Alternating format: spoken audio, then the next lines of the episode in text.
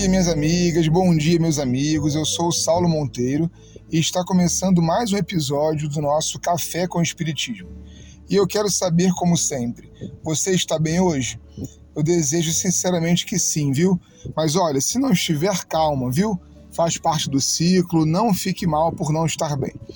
Até aqui, as reflexões oferecidas por Gabriel Delane em nossos estudos se inclinaram mais sobre as épocas, os espaços e também as categorias filosóficas em que houve menções do perispírito.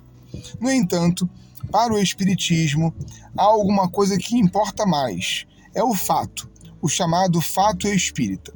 Podemos dizer que a existência de um corpo intermediário entre o corpo físico e a alma é um fato espírita. Aliás, o livro A Alma Imortal que estamos estudando nos lembra que esses não são fatos novos.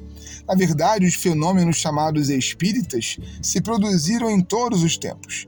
Sempre houve casas mal assombradas, aparições, Concebe-se, pois, que a ideia de que a alma não é puramente imaterial haja podido manter-se para além dos ensinos que as religiões e filosofias fizeram sobre isso, quase sempre negando, aliás.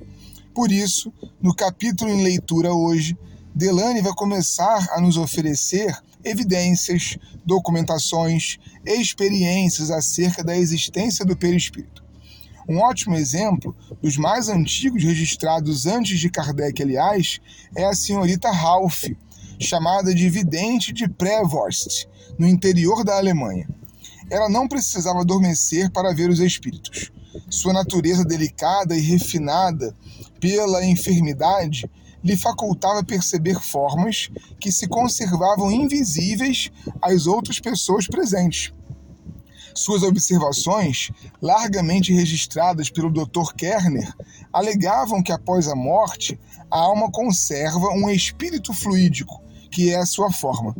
Era esse envoltório que ela possuía a faculdade de ver, sem estar adormecida e muito melhor a claridade do sol ou da lua do que na obscuridade, o que é inclusive um destaque incomum.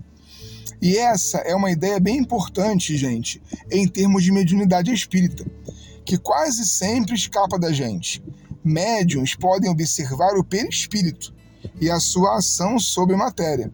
Não é um espírito propriamente que a médium ou o médium vem, mas o seu corpo espiritual.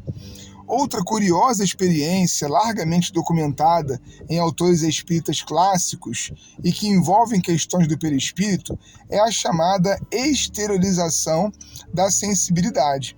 Esse é, aliás, o título de um livro de Albert de Rochat, que foi quem melhor confirmou experimentalmente essa exteriorização. Sobre ela, eu trago um trecho de Delane em que ele reproduz um diálogo entre um magnetizador chamado Chardel e a sonâmbula, senhorita Lefrey. Dizia ela sobre o estado em que se encontra durante o desprendimento.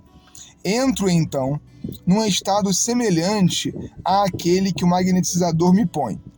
E dilatando-se o meu corpo, pouco a pouco, o vejo muito distintamente longe de mim, imóvel e frio, como se estivesse morto até. Quanto a mim, assemelho-me a um vapor luminoso e sinto-me a pensar separada do meu corpo.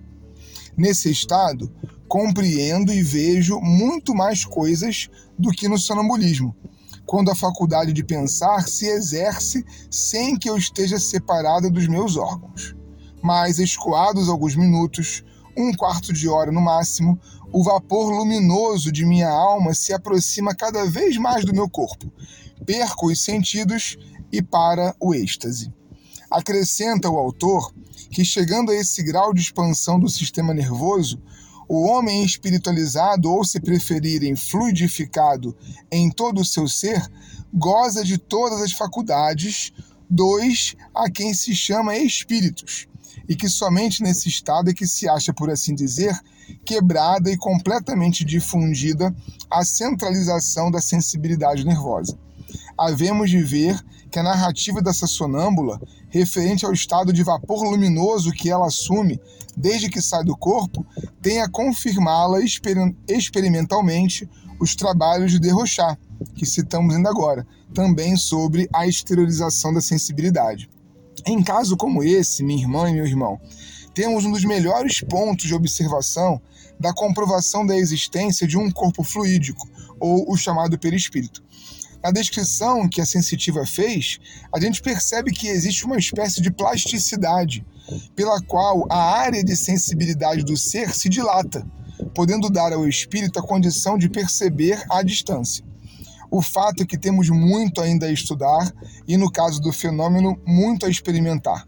Na minha perspectiva, o espiritismo brasileiro fica capenga quando abre mão da sua maneira de olhar como ciência experimental, como disse Kardec.